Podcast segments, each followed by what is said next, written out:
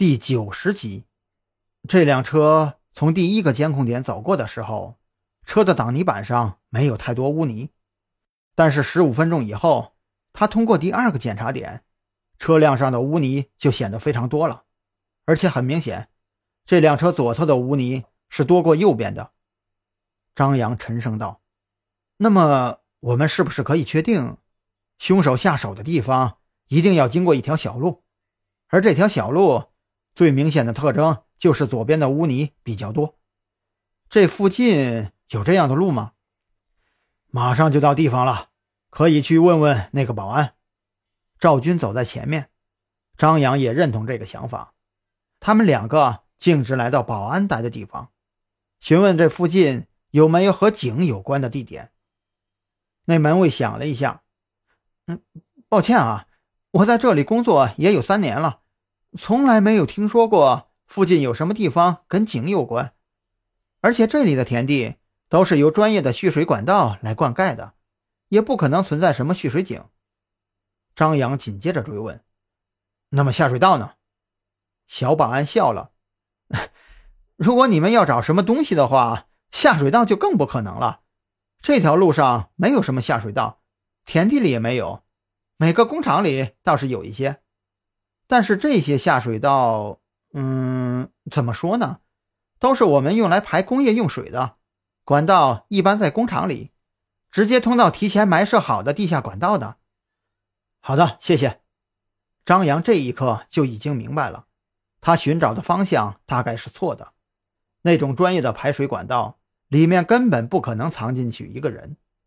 可这样一来，这个井……又是什么意思呢？张扬回到车上，依旧愁眉不展，一根手指不停的在隔空画着什么。这是蓝雨桐留下的线索中最重要的一个地点信息，它究竟代表了什么呀？一边的赵军已经将车启动，无论如何，他们都不能停留，动起来，说不定可以找到那条左边泥泞。右边平坦的路，张扬双目微闭，脑海当中闪现出了一个大大的“井”字。这究竟代表了什么呀？井，井，如果不是井的话，那么这个字……张扬猛地大叫一声：“等一下！”咔吱一声，刚刚把车发动起来的赵军连忙将车刹住。怎么了？是不是发现什么线索了？原来，原来是我理解错了。原来是这样啊！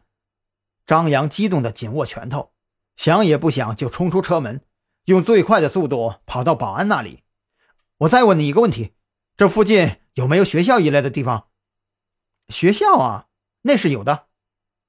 保安没有经过任何思考。就马上做出了回答。那具体的地点能说一下吗？我在地图上好像找不到这个地方。在张扬的印象当中，这附近是没有学校的。保安用手指指了指前面，往那边走五百米，你就能看到一条向左拐的小路，学校就在那个位置。其实啊，那也算不上正规的学校，而是一个临时安置的幼儿园。我们厂里的工人啊，有时候没有时间照顾孩子，就会把孩子带到工厂里来。于是附近的几个工厂呢，就合资弄了这么一个地方。一年前，我也让自己的孩子在那里待过一个月。晚上我下班的时候啊，再接他回家。多谢。这个时候，赵军已经把车开到张扬的脚下。张扬飞快上车，走，前面五百米有一个幼儿园。那就是最后的指向地点。赵军瞪大了眼睛。幼儿园，那个“井”字跟幼儿园有什么关系啊？